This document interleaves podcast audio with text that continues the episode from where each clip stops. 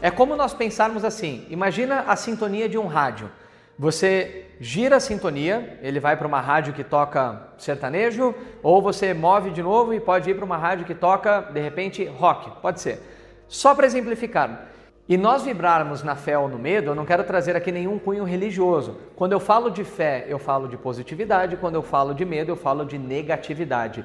E é exatamente como nós imaginarmos essa analogia do rádio. Eu mudo a frequência para fé, eu começo a ativar todos esses comportamentos e centenas de outros que não estão elencados aqui. Eu posso falar da gratidão, eu posso falar uh, do pensamento positivo, da lei da atração, enfim. E quando eu sintonizo para o medo, é como se eu, é, como se fosse um, quase que um gatilho para todos esses comportamentos e vários outros.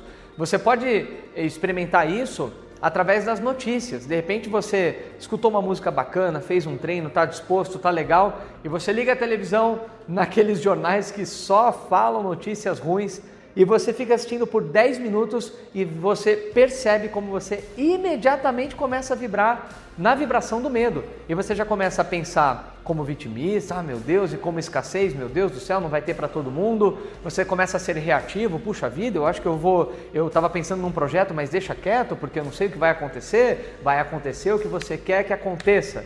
Então é uma questão de vibração, mudar a sintonia.